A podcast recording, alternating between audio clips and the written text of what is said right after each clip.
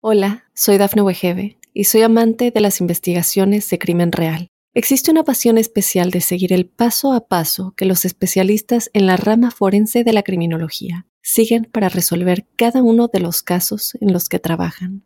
Si tú, como yo, eres una de las personas que encuentran fascinante escuchar este tipo de investigaciones, te invito a escuchar el podcast Trazos Criminales con la experta en perfilación criminal, Laura Quiñones Orquiza en tu plataforma de audio favorita. Estas son las informaciones más importantes a esta hora. Trump dice que no será un dictador si es reelegido, salvo por el primer día. El 2023 será oficialmente el año más caluroso jamás registrado. Inmigrante hispano deportado cuatro veces vuelve a ser arrestado por las autoridades en Utah. Taylor Swift es la persona del año para la revista Time. Ordenan liberación de Fujimori. Hola, ¿qué tal amigos? Bienvenidos a Tu Mundo Hoy. Les saluda Alfredo Suárez. De inmediato comenzamos con las informaciones.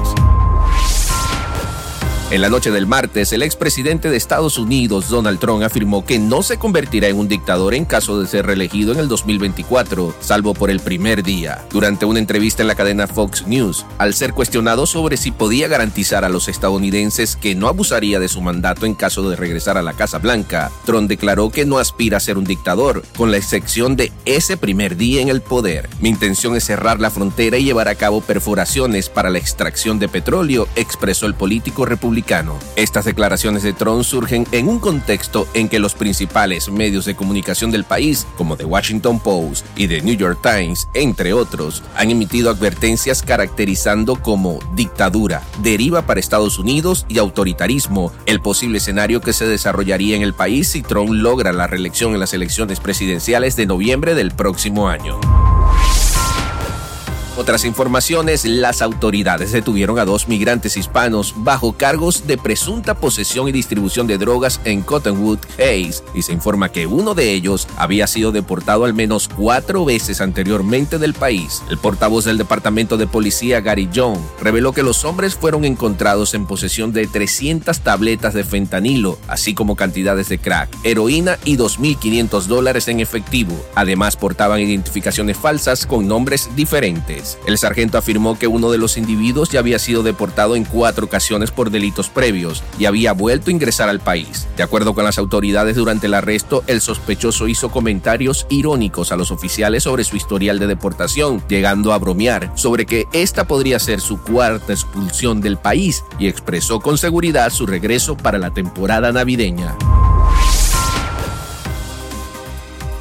Como todos es sabido, la temperatura en la Tierra ha experimentado condiciones extraordinarias este año y los científicos acaban de corroborar lo que gran parte del mundo ya intuía. El año 2023 era oficialmente el más cálido registrado hasta la fecha. El análisis realizado por el Servicio de Cambio Climático Copernicus de la Unión Europea revela que la temperatura global de este año superará en más de 1.4 grados centígrados los niveles preindustriales. Esta cifra se encuentra cerca del límite crítico de 1.5 grados establecido en el el Acuerdo Climático de París, más allá del cual los científicos advierten que tanto los seres humanos como los ecosistemas enfrentarán dificultades significativas para adaptarse. Cada mes desde junio se ha batido récords como el mes más cálido registrado y en noviembre no fue la excepción. Este mes fue aproximadamente 1.75 grados centígrados más cálido que los niveles preindustriales. Además se registraron dos días en los que la temperatura superó los 2 grados centígrados, lo que suscita preocupaciones entre los científicos acerca de las implicaciones para el planeta en los próximos años.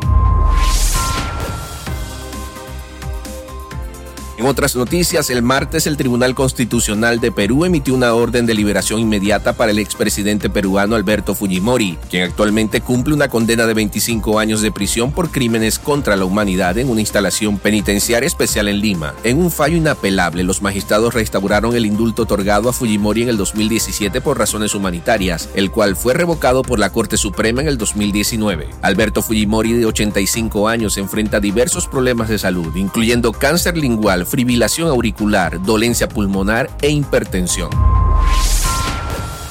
Y ya para finalizar, la revista Time anunció el día de hoy que Taylor Swift, ícono del pop estadounidense, ha sido nombrada como persona del año, describiéndola como una fuerza de naturaleza musical y una heroína de su propia historia. Este reconocimiento de Time cierra un año extraordinario de logros para Swift. A sus 33 años, la cantante culminó el 2023 como la artista más escuchada a nivel mundial en Spotify, la plataforma de audio en streaming más grande del planeta, con un impresionante total de 26 mil millones de reproducciones Además, Swift fue designada como la artista del año en el 2023 por otra plataforma relevante de audio como Apple Music, al lograr que 65 de sus canciones alcanzaran el top 100 global, superando a cualquier otra figura musical.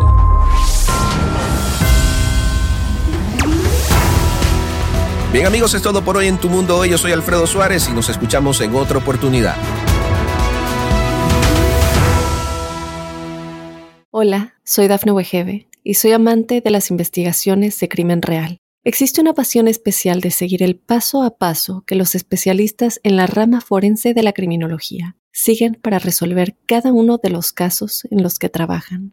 Si tú, como yo, eres una de las personas que encuentran fascinante escuchar este tipo de investigaciones, te invito a escuchar el podcast Trazos Criminales con la experta en perfilación criminal, Laura Quiñones Orquiza en tu plataforma de audio favorita.